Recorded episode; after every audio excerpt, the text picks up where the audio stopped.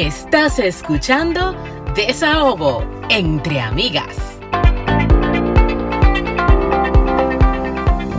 Bienvenidos a un episodio más de Desahogo entre Amigas, un espacio para cherchar, aprender y entender lo jodidamente interesante que es ser mujer. Estás escuchando a Franchi Abreu, ¿ya? Anna Inver, ¿cómo están mis amores? Gracias por estar aquí, gracias por preferirnos en la mañana, en la tarde, en el tapón, fregando donde ustedes quieran.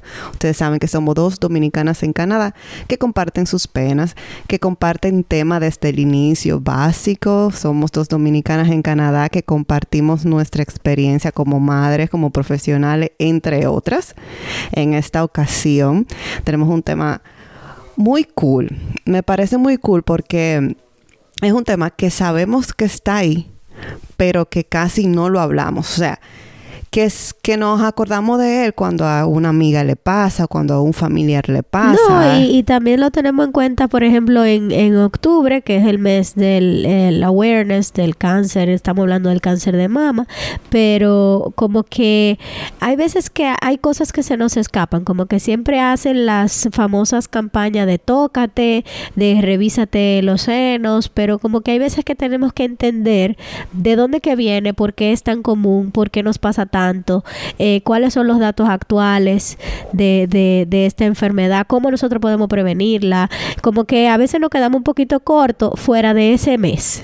Exacto, entonces aquí vamos a hablar el vamos a hablar un poquito profundo, pero desde lo básico para que todas nuestras oyentas eh, puedan pues tomar cartas sobre el asunto y ojalá que el mensaje llegue. Para esto tenemos a la oncóloga, radioterapeuta, también mastóloga, básicamente que se dedica al tratamiento de las patologías mamarias y conferencista internacional, Natalie González. Doctora, bienvenida. Gracias, gracias y gracias por, por invitarme. Yo estoy bien, aquí agobiada del tapón, como te había mencionado, pero todo bien. Ay, ya, ya.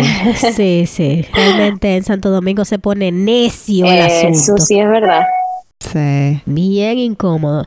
Eh, Tú sabes que eh, eh, yo he escuchado que el cáncer de mama es uno de los más comunes, que pasa más en las mujeres que en los hombres, pero ¿cuáles serían los datos actuales con respecto al cáncer de mama? ¿Cómo están los indicadores? ¿Estamos igual? ¿El índice de mortalidad sigue igual? ¿Cómo es el asunto? Bueno, realmente en números, en números estamos igual. Quiere decir que el cáncer de mama sigue siendo el primer cáncer eh, o sea, el cáncer más común diagnosticado en las mujeres, sigue siendo la segunda causa de muerte por cáncer en las mujeres. O sea, es el que más se diagnostica y el segundo que más mata, o sea, el segundo causante de muerte. El primero es el pulmón, aunque nadie lo crea, aunque no sea tan, tan común mencionarlo. Independiente. Oh, sí. Y bueno, en el hombre obviamente es muchísimo menos común. En el hombre es el 1% el cáncer de mama, pero les puede pasar, o sea que también los hombres tienen que tener cierto tipo de, de cuidado con eso, porque ahorita les, como te escuché que mencionaste la palabra prevención, tal vez no es la palabra más indicada, pero ahorita vamos a hablar un poquito de eso, me imagino. Entonces también los hombres tienen que cuidarse. Pero sí. Tú sabes que yo leí dije que a nivel mundial el cáncer de mama sobrepasó el cáncer de pulmón en el 2020 y que alrededor de 2.261.419 casos nuevos de mujeres en el 2020. O sea, estamos hablando, como dice la doctora, de que esto es un tema serio. Sí, es un, es un tema serio. Mira, no hay un congreso de oncología que no se toque el tema cáncer de mama porque es que prácticamente, por no decirte diario, pero mensual, se producen cambios en las guías, de las guías que nos llevamos para tratar a las mujeres, de las guías internacionales, pueden ser guías americanas, pueden ser guías eh, europeas, y eso es increíble de cómo hay cambios. Incluso, por ejemplo, la versión 2022, vamos a suponer de la guía de la NCCN, que es la más famosa, te pone versión 2022.4. Eso quiere decir que la última vez se cambió en, en, en abril. Eh, punto 8, eso quiere decir que la última vez cambió en, en agosto. O sea que vienen cambios, vienen cambios. Exactamente. Sí. O sea que, pero ¿y por qué? O sea, eso, eso, eso está como el pan caliente. ¿Qué es lo que está pasando? Lo que pasa es que el cáncer de mama es una enfermedad sumamente heterogénea. ¿Qué quiere decir eso? Que si ponemos 10 mujeres delante de nosotras con cáncer de mama, cada una va a tener un tipo de cáncer diferente, aunque parezca parecido, valga la redundancia. Y esas 10 mujeres pueden llevar un tratamiento totalmente diferente y pueden tener un pronóstico totalmente diferente cada una.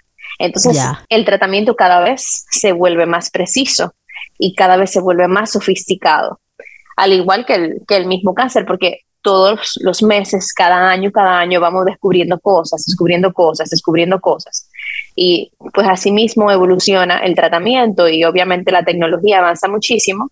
Lo que hacíamos el año pasado, el año antepasado no es lo que hacemos este año.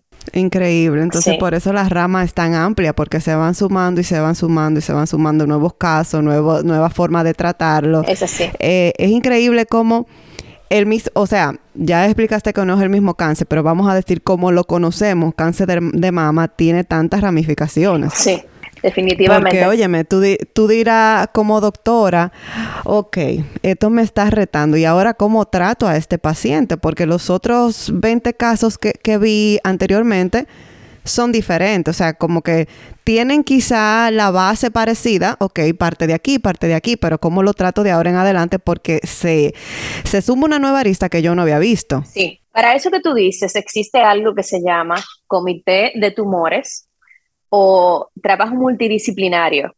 Es decir, yo soy oncóloga radioterapeuta y mastóloga. Yo trabajo el cáncer de mama con radiación específicamente. Hay cirujanos mastólogos, oncólogos, hay oncólogos médicos y por lo general el cáncer de mama pasa por todos los tratamientos. O sea, se le da quimioterapia, se opera y se le da radioterapia también.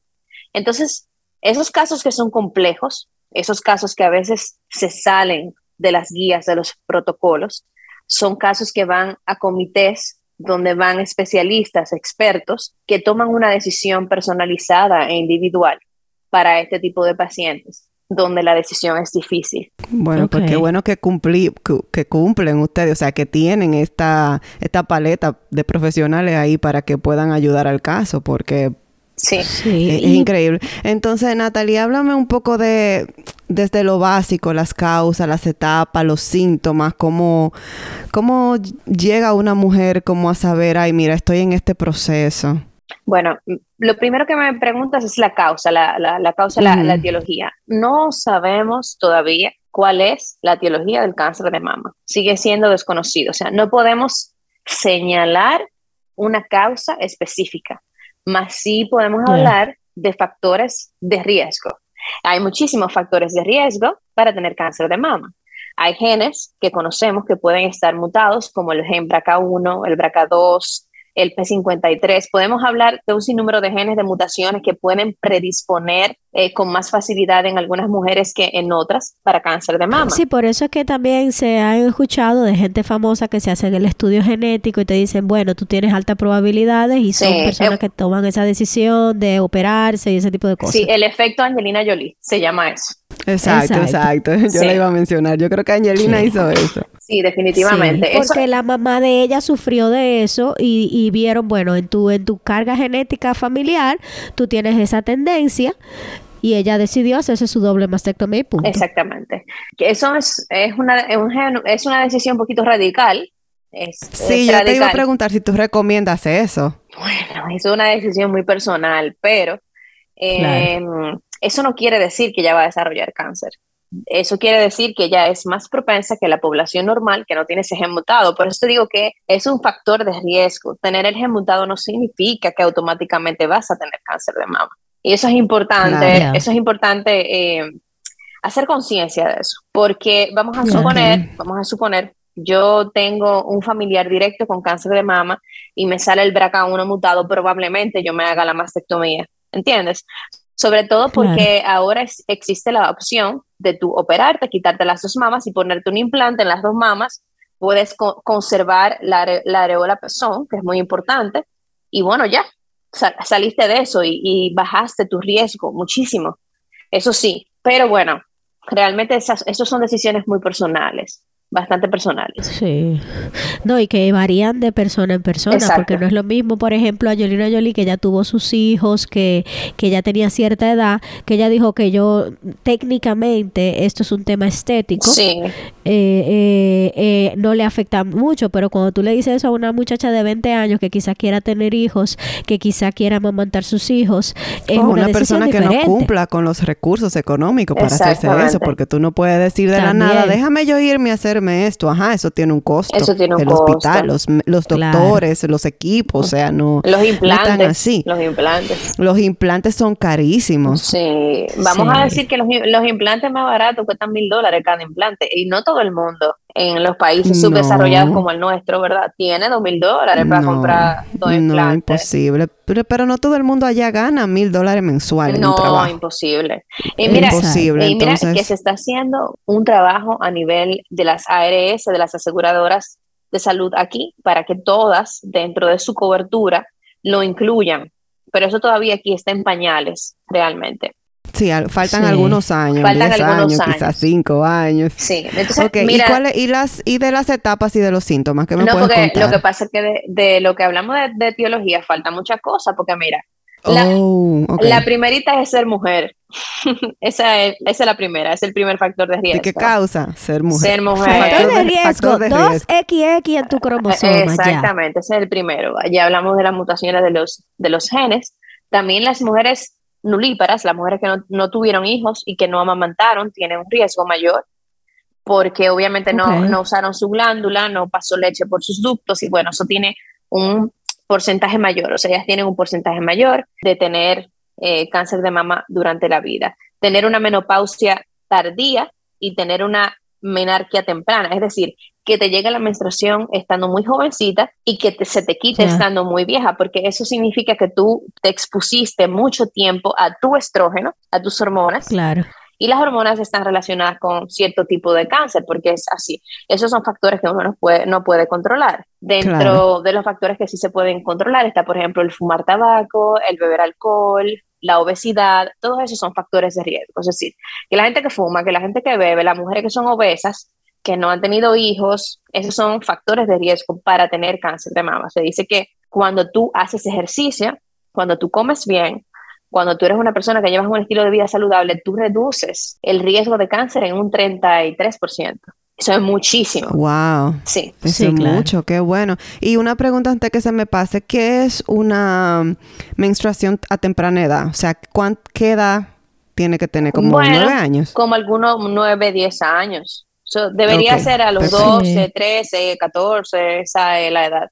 Pero si te llega a los 9 y se te quita a los 35, todo depende. Por eso te digo que sea una menstruación temprana y que, se te quite tarde estadísticamente a las mujeres que le llega temprano se le quita, tarde. Se le quita tarde. Te digo, bueno, mira, a mi mamá le llegó a los nueve años y mi mamá, con, mi mamá, también, mi mamá con 60 años veía el periodo todavía. Sí. Wow. Sí, sí, sí. Mi mamá tuvo que hacerse quitarse todo por unos factores de riesgo, pero si no, todavía a 60 años hubiese estado menstruando. No, yo te creo, es así.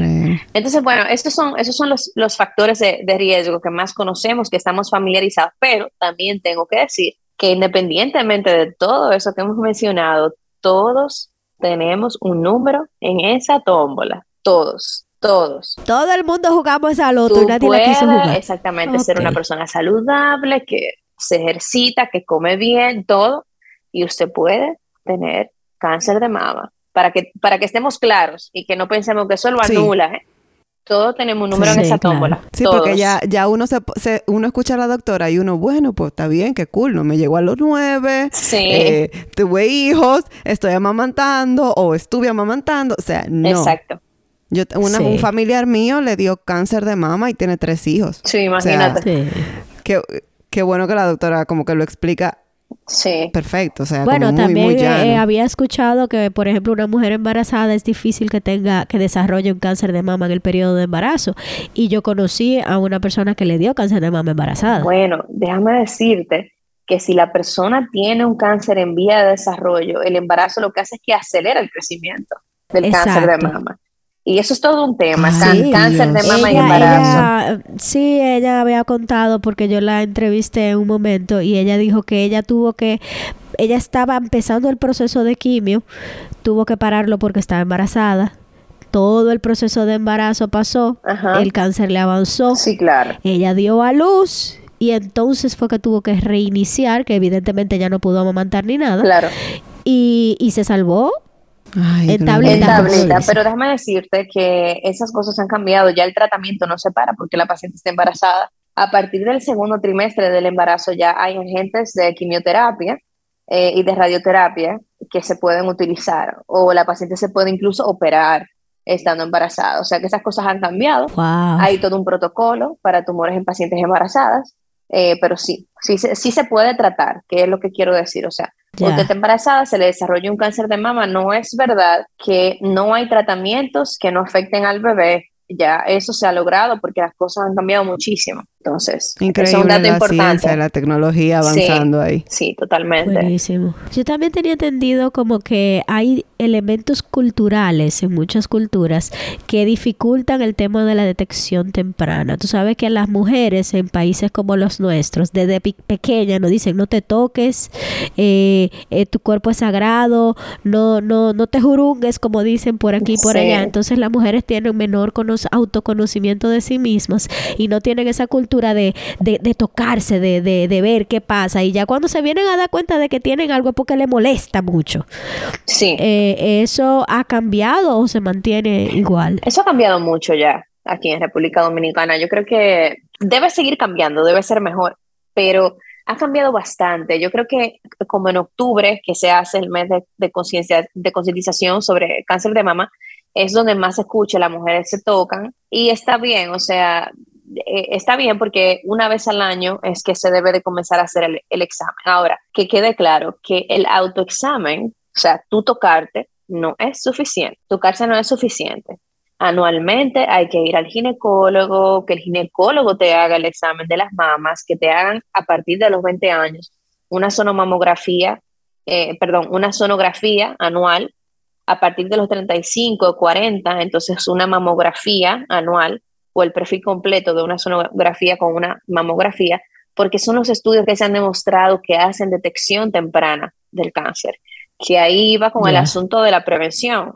No, la prevención no es la palabra, porque no hay forma de prevenir el cáncer. Lo que podemos sí hacer es detectarlo temprano, o sea que la palabra detección temprana e, es, es la palabra real y la palabra que vale. Detección temprana del cáncer de mama. Y si se detecta a tiempo, el tratamiento es oportuno. Entonces, la sonomamografía y la mamografía son los estudios que han demostrado que detectan el cáncer a tiempo. Hay otros estudios que se hacen ya cuando está diagnosticado o cuando hay sospecha, o en otro tipo de pacientes, por ejemplo, pacientes que han tenido cáncer anteriormente, que se han tratado anteriormente por otro tipo de cáncer, como linfoma, por ejemplo, tienen que hacerse resonancia de mamas. Hay ahora tomografía contrastada, hay otros estudios que se, como la tomosíntesis, hay varios pero los que están demostrados que realmente hacen esa detección son esos. Entonces, a partir de los 20 años, anualmente hay que hacerse una, un ultrasonido de la mama, una sonografía. Ir al ginecólogo, que es el primer médico que evalúa.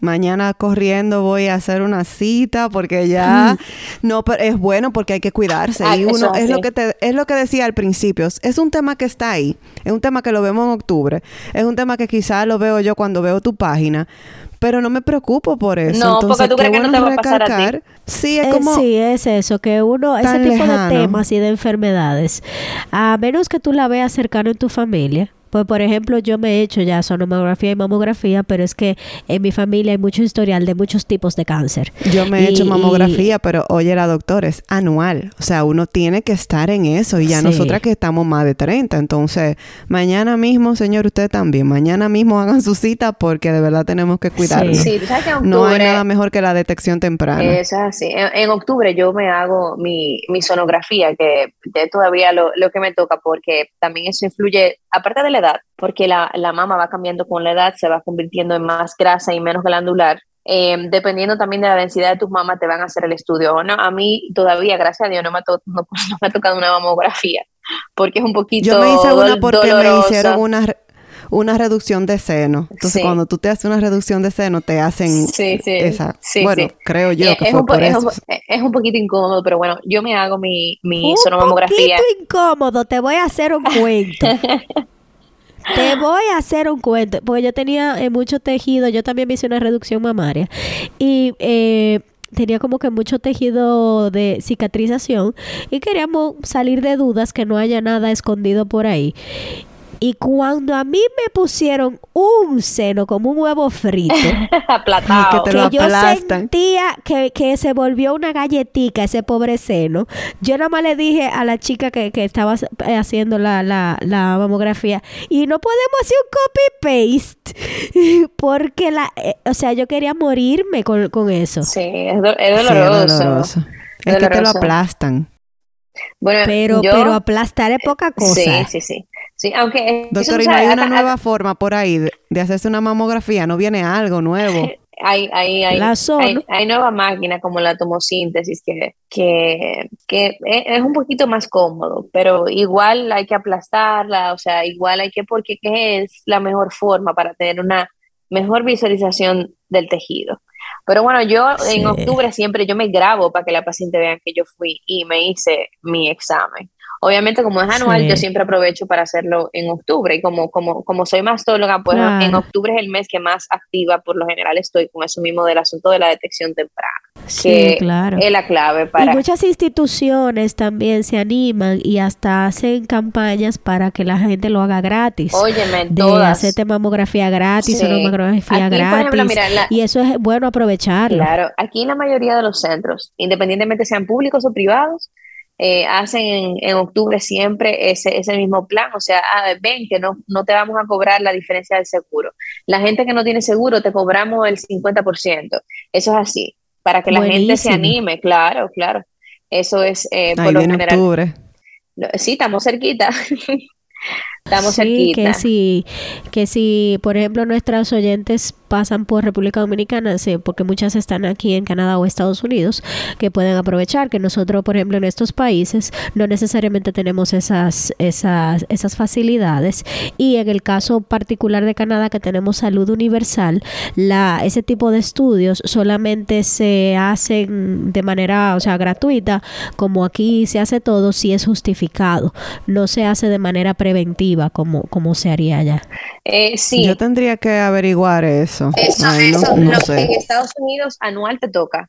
Anual, ellos, o sea, está dentro de la cobertura de su, de su eh, eh, sistema de salud anual te toca tu mamografía. Ahora, si Aquí, por ejemplo, yo tengo la segunda, el, papá Nicolau cada tres años.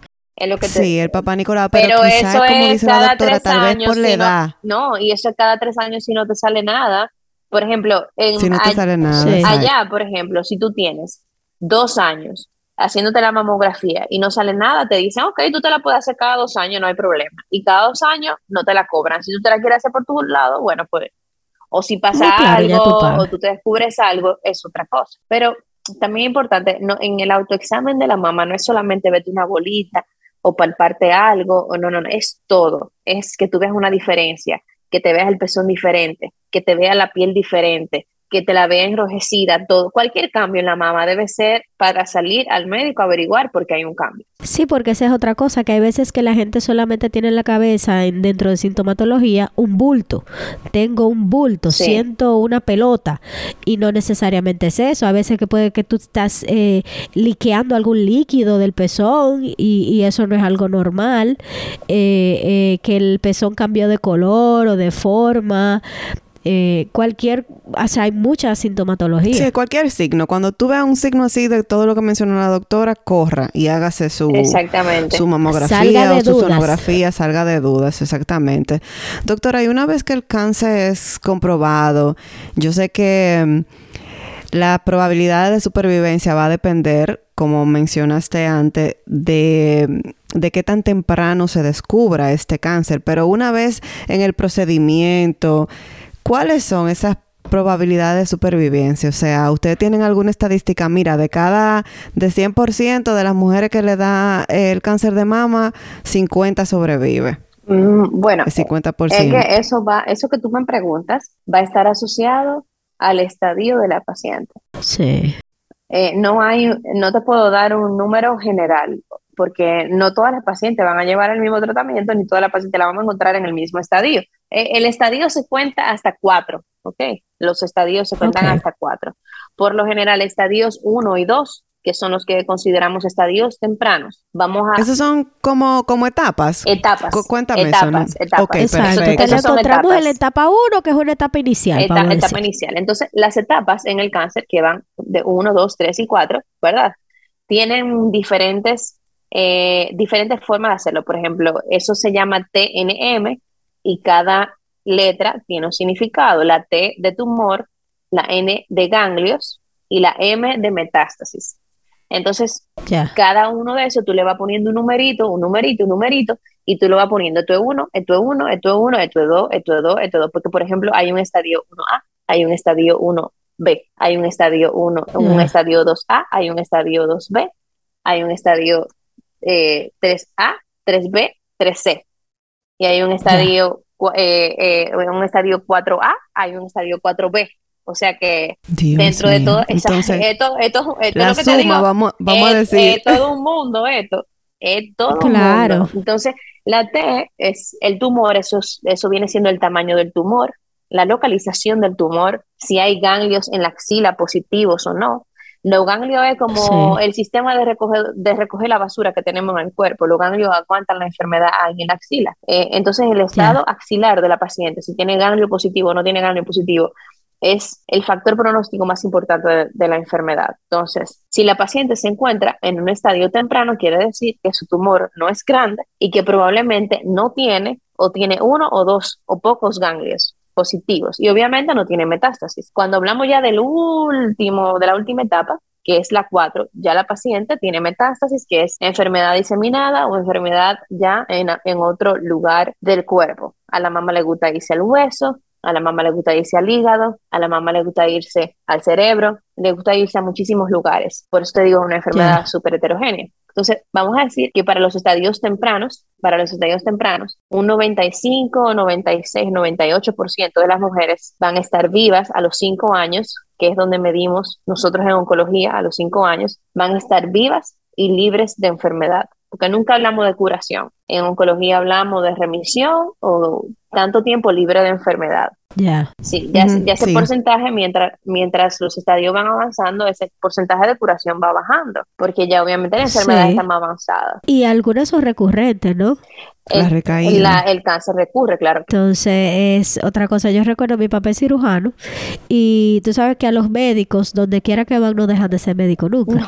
Siempre aparece un vecino, un tío, alguien que dice, mira, yo tengo una cosita. Entonces, eh, mi papá solía ir mucho al campo de donde es mi mamá y la señora que atendía a mi abuela en ese entonces le dijo, mire, don, yo siento hace mucho una pelotita aquí y por vergüenza no se lo ha enseñado a nadie. Y mi papá tiene manos de, ¿sabes cuando uno le dice a una gente que tiene boca chivo? Que lo que dice pasa. Papi tiene eso en las manos. Entonces, papi dijo, déjame chequearte. Chequeó el, la pelotita que ella se sentía, que realmente no era pequeña. Y él dijo, Dios mío, esto es un cáncer y no poca cosa. Esto está muy fuerte. La mandó a un hospital, o sea, la, la refirió lo más rápido posible y efectivamente tenía un cáncer de mama estadio 4 con ganglios positivos en, en las axilas y tuvo que hacer todo un procedimiento. La señora sobrevivió, pero pasó de todo. Pero ya lo que tú mencionabas de la ella no tenía sintomatología de, dolor, de nada, simplemente que sentía una pelota. Eso viene de las restricciones de la cultura, que tú decías, ella estaba eh, avergonzada de enseñarle eso a alguien. ¿Tú estás entendiendo? Ella habló con papá, con mi papá, porque mi papá, como era de confianza de la familia y que ellos vivían relajando en el campo, la doña se sintió en esa confianza de hablar con él. Pero ya a ella le habían dicho que fuera un médico hacía meses y ella le daba vergüenza enseñarle un seno a un médico. Claro. Mira, yo tengo, yo tengo la suerte de que, de que yo me preparé en esto y que yo soy mujer, que por eso hay un poquito más de confianza para ese tipo de cosas. Yo te puedo decir que mis amigas van donde mí, yo digo eso, pero señores, hablen con su ginecólogo, ay, no, no, no, no, no, no, no, no, es para donde que yo voy. Atiéndame aquí. Ay, sí, agárrame tú aquí, mira, me estoy viendo tú aquí, una foto me mandan y yo digo, ay, Dios mío, pero, pero, es una, es una si me revisan este celular. Y mira, yo me identifico muchísimo porque eh, a veces cuando uno es médico, y es oncólogo, el oncólogo que está siempre tan cerca, no quiero decir cerca de la muerte, porque la oncología ha cambiado mucho y el cáncer ya no es una palabra eh, que signifique muerte o que te condene a muerte. Sí, doctora, pero, no es lo mismo decir, déjame yo ir a ver al médico familiar o al ginecólogo que eh, Ana está viendo un oncólogo, tú sabes. No es lo mismo. O sea que entiendo tu punto. Sí, no es lo mismo. Mira, este, no es lo mismo. Entonces, lo que te quiero decir con eso es que el oncólogo eh, siempre, siempre es pro salvar la vida del paciente, pro salvar la vida del paciente. No importa que te tengamos que cortar un brazo, que quitarte un ojo, que, pero te vamos a salvar la vida. O sea, esa, ese, es, ese es nuestra, nuestro pensamiento. La visión. Y eso ha tenido que cambiar en los últimos años, sobre todo en el cáncer de mama. ¿Por qué? Porque no es verdad, no es verdad. Sí, quítame la, quítame la, la teta esta y, y, que no me importa que me quede una rajada. Y eso es mentira, eso es mentira. La mama es un órgano femenino que nos diferencia del hombre. La mama es un órgano sexual. La mama es un órgano maternal y es un órgano sensual porque te gusta que ponerte un escote, que tu mamá se vea bonita. No es verdad que la mujer se siente igual cuando la mamá no está. Entonces eso tenemos que tomarlo en cuenta y eso ha hecho que el tratamiento se vuelva más conservador por ejemplo, que logremos hacer cirugías donde se pueda conservar la mama y sacar el tumor, o que hagamos una cirugía donde se quite la mama completa, pero se coloque un implante. Sí, sí. Para que la mujer no sienta esa mutilación. Y eso ha cambiado eso es lo que iba a preguntar. Que eh, había mucho efecto psicológico con el tema de, de, ok, sí, me curaron el cáncer, pero ya yo tengo un pecho que es más similar al pecho de un hombre, o peor, porque no está ni siquiera el músculo para que se vea alguna Y fíjate qué pasa, después que tú pasas todas estas frustraciones, todo esto con de salvaguardar tu vida, de librarte de ese cáncer, y, y tú ya finalmente estás en remisión, ¿es la palabra correcta? En remisión, sí en remisión eh, y tú dices, bueno, ya hasta aquí. Pero no, o sea, yo tengo, tú, tengo una persona muy cercana que tuvo cáncer, que pasó todo eso, y luego ella quedó con un seno menos y con una cicatriz increíble del punto, desde el punto del centro del pecho hasta casi las axilas. Entonces, dice ella como que, ok, no voy a decir que esta lucha es más difícil que la otra, porque en la otra yo estaba a punto de preservar mi vida, pero ella cayó en depresión por eso, señora. Claro, claro, O sea, ella decía, ¿cómo me le acerco a mi esposo? Y todas esas cosas. O sea, luego de tú librar esa batalla, viene otra, que es la psicológica. Totalmente. Sí. Entonces, es terrible. hay cirujanos oncoplásticos señores. O sea, ya la, la oncoplastia es una especialidad. Hay cirujanos plásticos que se especializan en el cáncer de mama. O sea, ya te digo que es todo un grupo, es todo un grupo que atiende el cáncer de mama. Y cuando va a operar un cirujano oncólogo, mastólogo, viene, viene un cirujano plástico y está ahí adentro. Y es el que pone el implante, el que, el que hace la herida para que se vea más bonita, para que la paciente se sienta bien. Un grupo multidisciplinario. Claro, claro. y yo te voy a decir una cosa. Mira, me dice uno de mis profesores que tiene más años que yo, yo soy una mujer vieja de 36 años, irradiando, y yo tengo 11 años haciendo lo que hago. Y él me dice, doctora, la mujer puede saber que tiene su enfermedad ahí, pero no la quiere ver. Y los cánceres avanzados, señores, pueden pasar la piel. Y yo lo que yo no quiero ver mi enfermedad. Y eso es un tema, porque hay veces mujeres que están Tú sabes que ya los, eh, en los sistemas de salud de los grandes países y que son las guías de las cuales nosotros nos llevamos, cuando las mujeres están en estadio 4 es poco lo que se les puede ofrecer.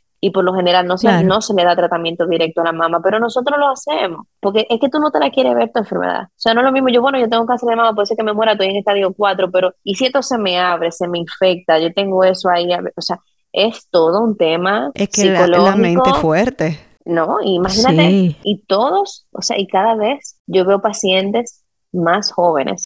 Cada vez, yo tengo una paciente ahora mismo de 29 años, de 29 años, que cuando yo iba a comenzar a tratarla con radioterapia, me di cuenta que tenía metástasis en la prótesis que le habían puesto. Imagínate tú.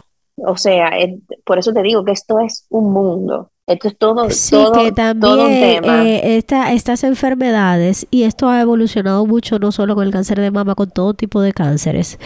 Ya cada vez está pasando, lo que es el cáncer y el tema de la fertilidad, está pasando cada vez en mujeres más jóvenes.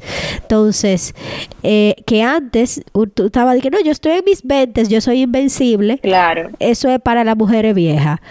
Realmente no. Realmente no, señores, revísense todos los años, no importa que usted sea Miss Fitness de 23 años, eh, chequese. Tú sabes que el tema cáncer siempre me acuerda a este actor de Spartacus, no sé doctora si ah, usted llegó a ver sí, claro que sí, jovencito, ese hombre, cáncer de páncreas jovencito y el cuerpazo que tenía, que para tú tener ese cuerpo, olvídate que no es solamente ejercicio, esa buena alimentación ese muchacho la tenía y menos de 40 años, jovencito, o sea, era un tipo jovencito. Y se murió de un cáncer que ni siquiera es uno de los cánceres más, más malos, vamos que no, el cáncer de páncreas es uno de los peores que hay. Fue de páncreas, déjame Sí, fue de páncreas. El, el, cáncer más agresivo, uno de los más agresivos, el de páncreas. uno de los más agresivos, mira, ahorita que hablábamos de estadística, el cáncer de páncreas, aún en sus estadios tempranos, es un 20-30% que se salvan. Sí, sí, o sea, la, la, es muy pobre. La, mortalidad muy alta. Porque es que se descubre tarde, o sea, eso no da síntomas. Y las personas que lo descubren temprano es porque tienen otra cosa y le hacen un estudio y de forma furtiva se descubre, porque no hay forma de detectar temprano el cáncer de páncreas. Es una locura. Es una locura. aquí dice, yo no sé, como no sé los, los términos médicos, pero aquí dice non-Hodgkin linfoma. Ah, fue de linfoma, ah, fue de linfoma. Exacto, o sea, no fue de, yo sabía que no era de páncreas, que dicen que ese cáncer de él es uno de los que menos realmente mata. Ah, no, el linfoma, el linfoma sí es dependiendo del tipo de linfoma que sea también, porque hay muchos tipos de linfoma. El, eh, non-Hodgkins es más agresivo que el Hodgkins, porque mi hermano tuvo Hodgkins. Sí, sí, sí. El, el, el no-Hodgkins es más agresivo. Y Pero como que él me aterriza a decir, nadie está exento de nadie. Nadie, nadie. Eso es porque te dije, mira, Emma, yo quiero que tú sepas que hay gente que tiene tres números en la tómbola. O sea, yo he tenido pacientes que tienen tres tipos de cáncer diferentes o han tenido primero medio cáncer de mama, después medio cáncer de colon y después le da cáncer de cervix, por ponerte un ejemplo. Doctora. Sí. Sí, es así. Eso es así. Yo no lo creí hasta que lo vi, porque mi hermano tiene esa predisposición. A él le dio Hodgkins, lo operaron del corazón y le dio de, de, de tiroides. Sí. Eso es así. Y son personas que quizá al inicio de su vida nunca mostraron estos síntomas ni ningún signo de estar enfermos. Es, Que, es que el cáncer no da síntomas. Cuando el cáncer da síntomas, señores, es porque, es porque ya es fuerte, la, cosa. la cosa. Claro, porque mira, cuando el cáncer da síntomas porque está o comprimiendo un nervio, o porque está empujando otro órgano, o porque eh, está haciendo algo, o sea, está presionando algo, está haciendo algo que te está causando un síntoma. Porque por lo general, cuando está pequeño, eso no causa nada, tú no sientes nada. O sea, por lo general en el cáncer de mama no duele. Tú te palpas una bolita, pero eso no te duele, eso no te molesta a ti para nada. Eso es extremadamente raro que moleste, que sea una cosa que la paciente se queja de que moleste. Pero bueno, lo importante es, eh, de lo que hablamos, recogiendo un poquito, que la detección temprana es lo más importante y lo que va a hacer que se haga un tratamiento oportuno. Mira, de cada 10 mujeres, 8 van a tener cáncer de mama. ¿Cómo así, doctora? Oh, como van 7, un carrito de coche apretado. Ay, Dios mío. Eso es así. No sé, esas son las cifras, son altas y cada vez más y cada vez mujeres más jóvenes y cada vez vamos descubriendo más cosas, más cosas, más cosas. Pero al igual vamos descubriendo más herramientas para tratar el cáncer. Eh, y yo también quiero que las personas que nos escuchan sepan que aparte, porque esto da un sutico, o sea, yo sé que esto... Pero bueno, mencionarlo porque yo estoy segura que esto Óyeme, yo mañana mismo estoy haciendo mi cita para la sonografía. o sea, yo estoy segura que cuando tú se lo pones así a las personas como una alerta, uno reacciona. Entonces, qué bueno. Sí, la gente reacciona, pero eh, lo que quiero, eh, aparte de eso, decir es que así mismo los tratamientos han avanzado muchísimo. O sea, la oncología eh, ha avanzado mucho en los últimos 10 años. Y, quiero decir también que República Dominicana, independientemente de que sea un país yo no digo ni siquiera desarrollado, no somos un, somos un país en, en vía de desarrollo, nosotros estamos en oncología en tecnología avanzadísimos. O sea, nosotros aquí, aquí nadie tiene necesidad de irse a otro país para tratarse el cáncer. Aquí se puede conseguir todo, sobre, todo en, mi área, que es eh, la radioterapia oncológica. O sea, en radiación nosotros estamos, o sea, mi institución está certificada por el MD Anderson, está certificado por la Asociación Europea de Radioterapia. Eh, nosotros damos tratamiento como si tuviese tú en Europa, como si tú estuviese en Estados Unidos, eh, eh, con los mayores estándares eh, internacionales. Y eso es ¿Y importante. Qué de los costos? ¿En algún momento va a llegar a ser vamos ahí. Incluso ahora el presidente en este año aumentó el gasto de alto costo de las aseguradoras a dos millones de pesos, que antes, era, eh, antes era un millón anual y eso es anual, eso es anual. ¿Qué quiere decir eso? Que, un tratamiento se va así. Un tratamiento se va así, pero, pero ayuda o sea, ayuda. O sea, una, ah, una persona humilde aquí puede tratarse su cáncer y curarse y que tenga cobertura. Qué bueno. Ok. Qué bueno. En, radioterapia es así también. O sea, aquí yo, yo trabajo en la Clínica Abreu, que es un centro privado. Tenemos una sede en la Romana también para ver los pacientes del este, que no se tengan que trasladar, porque a veces el paciente tiene un seguro, señores, que puede pagarle el tratamiento, pero el paciente no tiene pasaje para ir a Santo Domingo. Entonces, entonces esas son las cosas que tratamos de hacer ya, de, de no tener solamente el tratamiento en la capital y en Santiago, tenemos tratamiento en la Romana, vamos a llevar ahora el tratamiento al sur también, para que los pacientes no tengan que moverse, sino que nosotros los médicos hacemos un traslado y ah, damos una cobertura a toda la región. Entonces, yo veo pacientes... Qué labor tan bonita, qué labor tan bonita, déjame saltar esto. Yo todos los días oro por mi familia, pero yo creo que yo voy a empezar ahora por los doctores, señores, porque esto no es fácil. O sea, ustedes todos los días tratando de salvar vida y no solo eso, buscar la mejor forma de acomodar a los pacientes. Tú sabes que en tal caso ustedes tendrían que preocuparse solamente, ok, tú llegas aquí y, y, aquí te atendemos, pero lo están llevando a otro nivel. Eso es, eso es plausible. Sí, eh, llevándolo, tratando de, de, llevarlo a la población, porque yo te, lo que te mencionaba ahorita, yo trabajo en, en un centro privado y yo te puedo decir que yo veo pacientes de todo estrato social. Desde el paciente que no tiene para pagar el pasaje y que va con la misma ropa, hasta el paciente que lo puede pagar privado si quiere y no utilizar su seguro. Yo veo todo tipo de pacientes. Nosotros tomamos todas las ARS, o sea, no hay una sola que no tenga cobertura para el tratamiento eh, oncológico y eso es bueno. Yo lo quiero decir porque, eh, o sea, yo sé que, que los dominicanos criticamos nuestro país, criticamos el gobierno, queremos que las cosas estén mejor, pero yo debo decir como oncóloga responsablemente que eh, aquí esas cosas se cumplen. podemos mejorar muchas cosas, claro que sí, eh, pero sí, pero aquí el, el, cáncer se puede tratar bien. Lo que sí, obviamente, tenemos que seguir haciendo eco en la población, a, esos viejitos de los campos que no les gusta hablar, que no les gusta eh, salir, que no, no les gusta moverse. Por eso te digo que nosotros hacemos el tratamiento en otro sitio. Nosotros tenemos, por ejemplo, una sede en La Romana. Cada médico va un día de la semana diferente. Yo cogí los viernes para quedarme por ahí por la playa de una vez. claro, buenísimo. Sí, sí, sí, pero... Dice ya claro, porque yo soy doctora, pero yo, yo también soy humana, tú sabes. Eso es así.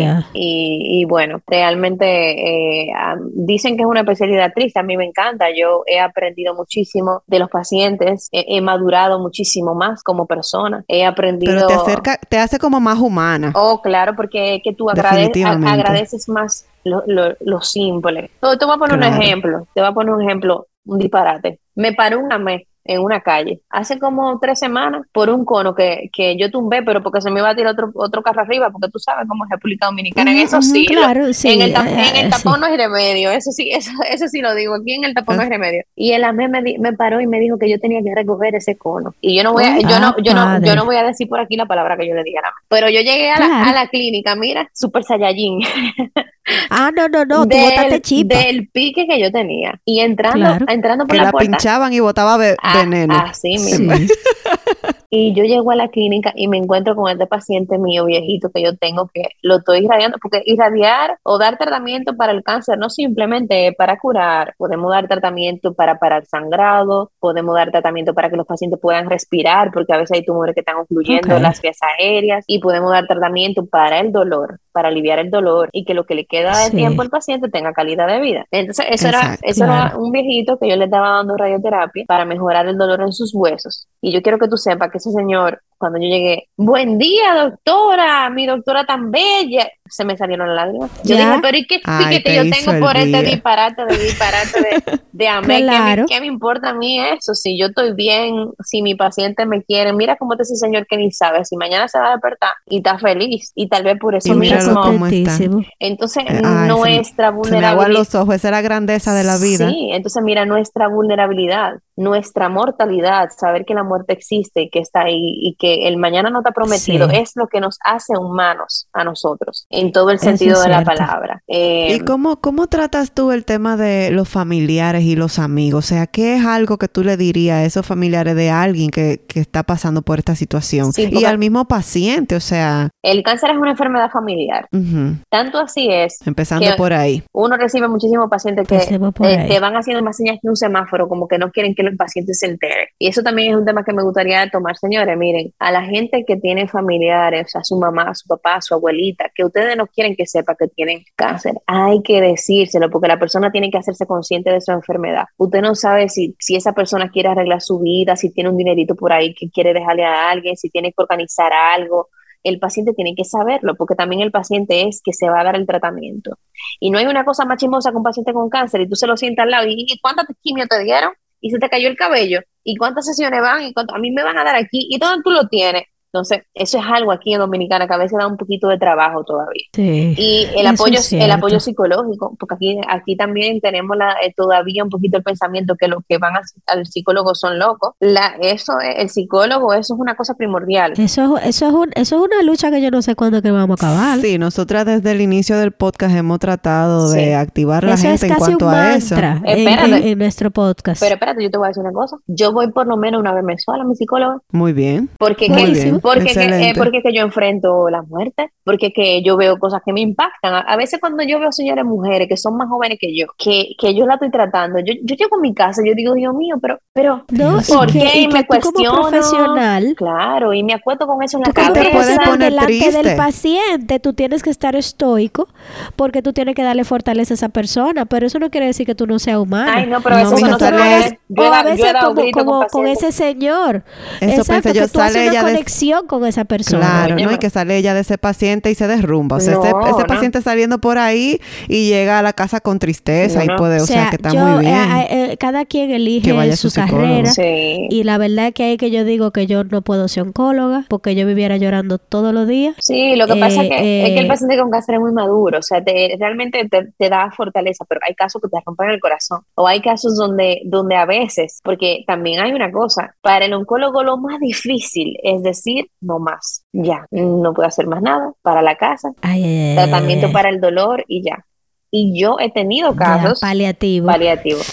Yo he tenido casos, yo he tenido casos donde mis colegas me han tenido que llamar, o sea, Natalie, ya, ya, para, o sea, ya, ya no puedes hacer más nada, para. Más nada. Y es difícil eso, o sea, decirle a un familiar, mira, ya no podemos hacer más nada para la casa, no podemos hacer más. Eso es lo más duro para un oncólogo. Entonces realmente sí, el, eh, eh, el, oncólogo necesita eh, su, ayuda para su salud mental, igual que los familiares, igual que el mismo paciente. Y por eso te digo que hacer conciencia de su propia enfermedad ayuda muchísimo cosas que nosotros, obviamente los pacientes que pueden, porque no todos pueden, pero claro. lo que se, primero se pone sobre la mesa, mira, mientras tú menos hagas de la enfermedad del centro de tu vida, mejor. Y mejor ocupar te va. el tiempo. Exactamente. Ocupar el tiempo, hacer cosas que te gusten y es lo que te digo, la gente comienza a apreciar más eh, la vida. Y ya a modo personal, después de ir al psicólogo, ¿cómo te desconectas de eso? Porque es diario viendo lo mismo, o sea, llegas a tu misma o trata de ir de vacaciones, voy allá, bueno, mencionaste que vas los viernes para tomar la playa, ah, por ahí mismo el fin de semana. Me quedo por ahí. Mira, lo que pasa es que obviamente en, mi, día a día es eh, tan ocupado. Bueno, yo te dije, ay, dame cinco minutos que acabo de llegar del gimnasio. Esa es mi forma de drenar, entrenar, eh, pasar tiempo con mis amigos, pasar tiempo con mi familia. Yo soy, yo soy muy familiar. Tengo un hermanito especial que es síndrome de Down. Eh, yo hago mucho eso, voy para la casa de mi mamá, me muevo por aquí. Eh, hay muchas formas de disipar, pero yo sí necesito, como lo dije antes, o sea, hay días que no puedo más, hay días que yo, yo misma le escribo a mi psicóloga, mira, tenemos que hablar, tenemos que vernos porque esto... no, no puedo. Necesito una sesión o si no exploto. Claro, entonces yo... es que, que normal, es que normal. No, claro, es que tú dices... Bueno, doctora, y antes de pasar al momento de desahogo, ¿algo más que quisieras recalcar acerca de esta enfermedad? Bueno, no, eso yo, yo creo que ha quedado eh, claro. O sea, uno, la detección temprana es lo más importante, es el mensaje. Y lo segundo es que el, el, cáncer no es sinónimo de muerte, así, así mismo como está la detección temprana, Así tenemos tratamientos que son efectivos eh, para hacer un tratamiento con intención curativa. O sea que eh, hay, que tener, hay que tener fe en, la ciencia, en la medicina, en, lo que hemos avanzado. Eh, y, seguimos avanzando y vamos a seguir avanzando. Y yo creo que incluso, déjame decir una cosa, hay, hay, hay tumores que se van a erradicar, como por ejemplo el tumor de cervix ese tumor va a dejar de existir, por lo menos por el BPH, porque ese es uno de los tumores que tiene causa. Ese sí sabemos que el, el 99% es por el BPH. Sí, en Estados Unidos prácticamente no hay cáncer de cervix ya porque ya le ponen la vacuna a todas las niñas y a todos los niños a partir de los 9 años. Desde los 12 años. desde los 9. Mira, eso es un pleito. Ah, aquí, aquí se mete la iglesia, porque aquí dice que si tú lo vacunas contra el VPH, tú lo que le estás dando libertad para que entonces comiencen, comiencen una vida sexual para que tú veas cómo es que a veces... Barbarazos. Entonces, por eso que aquí tenemos cáncer de cervix todavía. Y tú sabes que a veces en los campos las niñas comienzan 10, 12 años a tener relaciones. Pero claro, el, país número uno en embarazo infantil y, y, adolescente. Y, en matrimonio y cuando hablan de adolescente, no es 19 años, exactamente, es 13. Exactamente. Exactamente. Entonces, bueno, hay, yo he tenido, yo tengo un, un caso ahora mismo de una muchachita de 19 años de cáncer de cervix. y tú sabes lo que tú decirle a una niñita así, mira, tú no vas a poder tener hijos ya, tú no vas a poder hacer esto así, esto va a ser así, esto va a ser así, esto va a ser así. difícil. Ya no vas a menstruar más, ya, porque imagínate, o sea, eso es terrible para ella eso es horrible. que de repente también, doctora, tiene 19 y no está pensando en eso, pero deja que le llegue eso de 28 a 32 por ahí, que la mujer como que se activa con eso, que, que, se le mete la, la maternidad hasta, por los huesos a veces, los amigos tuyos embarazándose. Ay, Dios mío. Entonces, bueno, es lo que te digo ya, eso con la vacuna ha mejorado bastante. Entonces, es lo que te digo, vamos, yo, yo pienso que vamos, a, que vamos avanzando, que, que vamos hacia adelante, que vamos hacia adelante. Eh, la mama es, como te digo, una enfermedad heterogénea, eso todo un mundo, el tratamiento es totalmente individualizado. Yo quiero que eh, nuestras oyentes, ¿verdad? Que nos están oyendo a todas ahora, sepan que en República Dominicana el tratamiento para el cáncer es oportuno. O sea, tenemos aquí herramientas para tratar el cáncer, no, no estamos atrás, como dicen. todo, todo, todo, todo, lo contrario.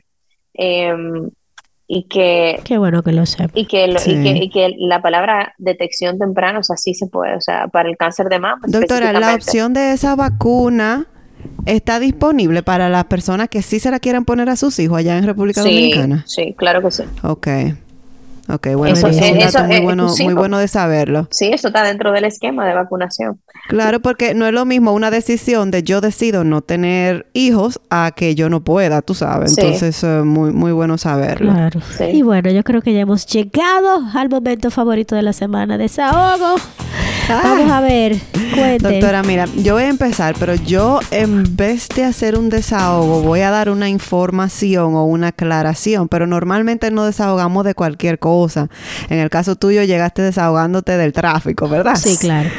Pero puede ser cualquier cosa. Mira, aquí Fran y yo hemos hablado muchísimo de que las emergencias en Ontario están terribles. O sea, la, la, espera es de acerca de 12 horas. ¿Qué pasa? Que en el fin de semana me visitó una enfermera y ella es enfermera de emergencias. Ahora sí, ella, ella es enfermera de emergencia y tú sabes que yo cada vez que encuentro a alguien, bueno, pues tengo que sacarle la información para compartirla con ustedes. El problema radica no en que aquí hace falta profesionales. Ella me dijo que eso es falso, que esto está lleno de doctores y que está lleno de enfermeras y enfermeros. El problema actualmente está radicando, radicando en que después de la pandemia, los médicos familiares, porque no sé, doctora, si usted conoce aquí cómo funciona, que aquí tenemos un doctor familiar y ellos te, te envían a los doctores, no es como en República Dominicana, que allá vamos a cualquier especialista, que es una de las cosas que yo más extraño de mi país. Ir, no, lo si diga duro, mira, que yo, yo lloro es. Exacto. So, llora ante la presencia del Señor. Bueno, pues entonces, ¿qué pasa después de la pandemia? Después de la pandemia, los doctores familiares, cuando tú llamas para una cita, te preguntan cuáles son tus síntomas. Entonces, si tú tienes síntomas de COVID, que me explicaba la enfermera, que básicamente son todos. Claro. Claro, todos me duele la cabeza. Ellos te dicen, no vengas, no te puedo ver, vete a emergencia. Y el doctor familiar ya no lo ve si tiene algún síntoma y lo manda a emergencia. Entonces eso se recarga la emergencia. Ella me decía, la gente aquí no entiende, y nada más no, aquí, en República Dominicana, en todos los lados, ¿para qué son las emergencias? Las emergencias son para personas que se están muriendo literalmente. O sea, las emergencias son para personas que están perdiendo el aire y llegan, me estoy perdiendo el aire. O para una que tuvo un accidente o para otro que tuvo alguna situación cardíaca. No son para gente que tenga gripe. Exacto. Entiendan eso. Entonces, como los doctores familiares están enviando estas personas para allá, eso está llenando las emergencias. Y una enfermera que antes atendía cuatro pacientes está atendiendo seis. Y además de que los pacientes y los familiares de los pacientes se están poniendo abusivamente verbal con ellos. Y me dicen que aquí ha habido casos en Canadá que se van hasta lo físico con los enfermeros y con los doctores. Porque llegan y dicen, yo tengo seis horas aquí. Y, ella, y ellos tratan de explicarle, sí, pero es que esto es por orden de, esto es por prioridad de lo que te está pasando. o sea, tú tienes seis horas aquí con, infarto ahora mismo, con un dolorcito de estómago o un dolor de cabeza, o sea, lo siento, tú vas a esperar 12 horas. Entonces, el personal, las enfermeras, se están sintiendo maltratadas y muchas enfermeras aquí en Ontario han renunciado a la emergencia porque se siente maltratada por los pacientes y por los familiares. Entonces yo le digo, ok, pero esas enfermeras no se van a otros hospitales. Dice ella, no, porque lo mismo que gana una enfermera y un doctor eh, ahí en emergencia, lo ganan en otra área en, en el mismo hospital. Entonces ellos lo que dicen es, yo no voy, yo prefiero dejar la emergencia que están pilas e irme a sentar allí o irme a un home care o irme a atender viejitos o irme a ser enfermera de esas personas que están hospitalizadas por X o por y me pagan lo mismo. También de que cuando están atendiendo a muchos pacientes se le puede pasar y eso pone al paciente en peligro porque usted se le puede olvidar que a aquel le tocaba tal cosa. y, bueno, es como son horas largas, tú sabes, no es de que, tú haces ocho horas de oficina y te vas. Eso también me lo explico que hay algunas enfermeras que se van y, trabajan de 8 a 5 ganando lo mismo que una enfermera eh, que de emergencia. Entonces ellos están diciendo como que Ford, que es el, el ministro de Ontario, no le está prestando mucha atención a eso, pero que ellos están tomando cartas sobre el asunto y bueno, que eso hopefully va a bajar, pero que no no por ahora, que eso todavía le queda algunos cinco años así. Y Imagínate. que exactamente, y que eso, eso básicamente es lo que está pasando en, en las emergencias. Y una cosa lleva a la otra y bueno, ahí se arma un revolú y la falta de staff es porque los enfermeros y los doctores no quieren emergencia. Sí, porque es que, hay, un factor humano que la gente se lo olvida, porque es que los médicos y las enfermeras también son humanos. O sea, y eh, que los médicos y las enfermeras trabajan más que yo que soy accounts payable. Bueno, a veces, o sea, la gente que está en la emergencia a veces no ha comido, no le ha dado tiempo a comer, no le ha dado tiempo ir al baño, hacer pipí, lo que Oye, esa muchacha me decía, yo ni pienso a veces. Tú sabes lo que no tener tiempo ni para pensar. Entonces eso es un peligro para los pacientes. Claro, porque es que tú no tienes concentración para tanta gente, se te puede escapar algo. Y en el, área médica, escaparte algo puede costarle la vida a una persona. claro, un error mío no es lo mismo que un error de la doctora o de, la, o de cualquier Errores del área, por ejemplo, de finanzas puede costar dinero. Error en el área de salud puede costar la vida de una persona. ¿tú ves? Eso es así. Y bueno, esta básicamente ha sido mi, información.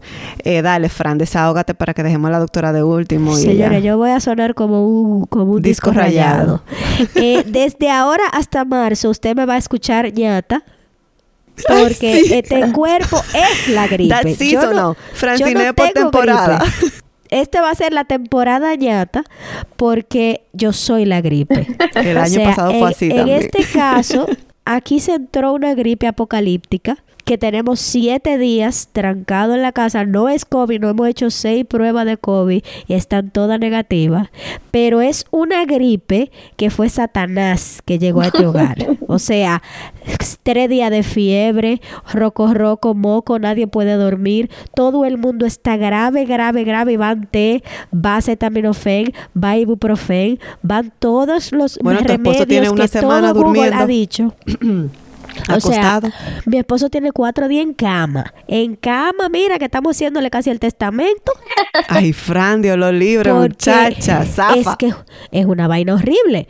O sea, este ha sido el fin de semana largo más tétrico de la bolita del mundo porque no hemos hecho absolutamente nada desde el jueves que yo no pude ir a trabajar hasta el sol de hoy. Gracias. Sin contar que con la niña en la casa. Con la niña en la casa, que aunque ella estaba mala, entre comillas, con la misma pila de todo. El jodímetro es allá. El jodímetro en 120 y, y mamá y papá casi en coma. Gracias. Ay, eso está muy, eso está muy bueno. Cuenta, doctora, Señores, desahogo? Mi, mi, desahogo es el tráfico aquí en Santo Domingo. Esto es una cosa. Tú quieres un helicóptero. ¿eh? No, no, yo quiero un jet. Es un jet que yo quiero.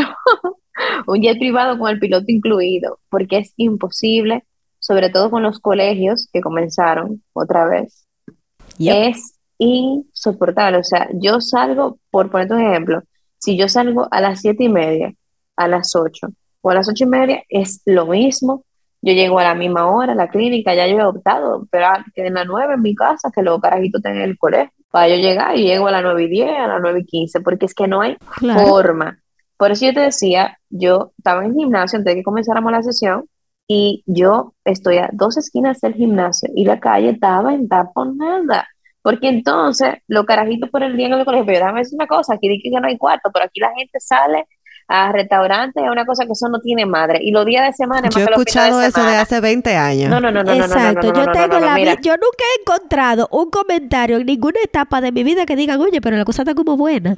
Y todo el mundo afuera en restaurante comprando. No, no, no, todo el mundo, óyeme, todo el mundo en la calle, todo el mundo en la calle, y más después de la pandemia, porque la gente se ha tirado para la calle, que eso, óyeme, yo no, yo no he ido una sola vez a un restaurante que esté vacío, ni, ni día de semana, ni nada. Tú sales, por ejemplo, a las 10 y que, ok, ya todo el mundo está en su trabajo, a las 11, a las 12, a las 1, y tú dices, pero la gente no trabaja ahí, no, no, ¿qué, no. es lo que está pasando? Eso era antes, que habían horas pico. Eso de hora pico ya aquí ya no existe. Aquí hay tapón a toda hora. Es que en la, hora pico momento, 24 horas. En todo momento, en todo momento. Y con estos sonatas, señores, que han llegado aquí, ahí, ahí Jesús Santísimo, mira. Ay, el ¿Qué es lo que pasa con los sonatas? Oh, que tú sabes ¿Qué, tan, son económicos, eh? Ok, entonces todo el mundo tiene. Que son de gas y aquí la gasolina, la gasolina, señores, señores, yo eché cuatro mil pesos de gasolina hace tres días, ya yo volví a echar gasolina o sea, eh, esos son, eso, eso son, sí, porque tú sabes que aquí la, la, gasolina más cara del mundo, la de aquí, la de República Dominicana. Claro. Entonces, por los entonces esos son natas que no gastan nada. Hay como diez mil en la calle, ya tú sabes. Y eh, ellos ya te lo están dando en el cereal, tú encuentras la llave así, del carro. Así mismo, tómalo ahí, téngalo ahí. Cójalo. Ay, mi madre. ya tú te puedes Ustedes saben que esa es la queja número uno de Santo Domingo. Eso y el calor. Dije que el calor está insoportable. Bueno, mi me papá me otro... un print screen que decía 42. No, y eso 42, pero la sensación está, bueno, imagínate los cabellos como lo tiene uno disparado todo el tiempo, porque el calor aquí es húmedo. El calor es húmedo aquí, es, insoportable. Entonces yo, que como, como trabajo con, con radioterapia, estoy todo el tiempo en un clima de 14 o 15 grados, porque la máquina tiene que estar en, esas condiciones de frío. En frío, sí. Imagínate cuando yo, ya cuando está acostumbrada al, clima de Canadá. Ya tú sabes. O ya vive en el clima de Canadá. Pero yo, óyeme, yo voy con un flow para ese trabajo, con unos jaquecitos, con una cosa, mira. y ah, cuando yo lista para el otoño por lo menos. yo salgo de ahí es vapor lo que lo que se siente. No, no, no, tú pasas de nevera al infierno. Ya tú sabes. Entonces, súmale a eso un tapón con, con el aire a toa en el, en, el carro. Malo a Y que el carro a veces, si está, si no está techado y está abajo del tetero, tú supiste que tú duraste una hora caliente, ¿verdad? No, no, no, mira, esto está, esto está terrible. Esto del tapón, señor, esto no hay forma, de verdad te lo digo. Esto es, ya, es lo que te digo, ya aquí en República Dominicana no hay hora pico, no cuentes con eso. Aquí a cualquier hora. Ay, mi Eso de que no, vamos a esperar que bajen los tapones. Eso no, eso no, va a pasar. No, no, va a pasar. Mejor no salga. Exacto. si usted quiere salir, váyase a la hora que usted se tenga que ir o como sea. va a llegar como quiera, va a durar dos horas. Ya lo yo a veces digo, yo dije, señora, yo estoy vieja ya. Yo, yo estoy que, por ejemplo, yo voy a la clínica, llego de la clínica, voy al gimnasio y vengo para mi casa y yo no quiero hacer más nada. Y si yo tengo que hacer diligencia, yo me la reparto en la semana, una un día, otra otro día, otra otro día, porque yo no le hago todo lo que se puede hacer online, ya lo sabes. Así mismo, mira. que esos tapones le quitan un tiempo de oro a uno, porque tú te imaginas tu vida sin tapones. Tú sabes el tiempo. No, porque por ejemplo, los tapones de Santo Domingo equivalen a las distancias aquí. Aquí los tapones no se hacen así tan fuerte, pero una distancia normal son 45 minutos aquí. Sí, eso es normal aquí. Para ir a tu trabajo y para venir 45 minutos son de que, ¿qué Pero no es lo mm, mm, mismo. Eso es o sea, pero no, es lo mismo. 45 minutos rodando, tú estás rodando, tú, no estás tan desesperado. Que tú estás parado. Señores, yo he durado 20 minutos en la esquina de mi casa en la esquina de mi casa, que yo digo, no, pero yo, voy, yo voy a pagar el carro, y llegar a beberte un café. Yo digo, no, pero yo voy a pagar el carro aquí, yo me voy a desmontar. yo, yo, mira, nosotros tenemos cinco años aquí y yo vivía, eh, tú sabes, como el centro de la juventud, en la Julia, ahí. Entonces, eh, cerca de ahí está Plaza Lama y yo iba mucho a Plaza Lama. O sea, te digo que está casi ahí mismo y yo preferí irme a pies. En ese entonces, hace cinco años. Sí, sí, sí. sí. Yo vivía por, por Burger King de la Churchill, imagínate tú.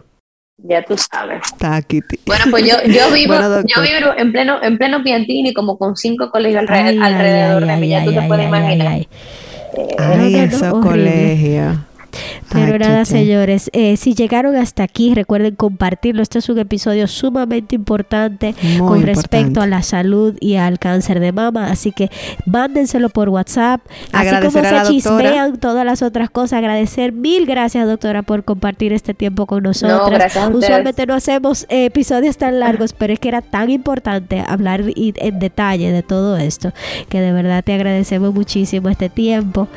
Eh, vamos a poner tus datos y tus redes sociales el pie de este episodio, así que ya saben, si nos quieren escribir, estamos en desahogoentreamigas.com y también pueden seguirnos en nuestras redes sociales como Desahogo Entre Amigas. Ya saben, para nosotros siempre serán especiales, hermosas y siempre tendrán con nosotras un espacio de Desahogo, entre, Amigas. Bye.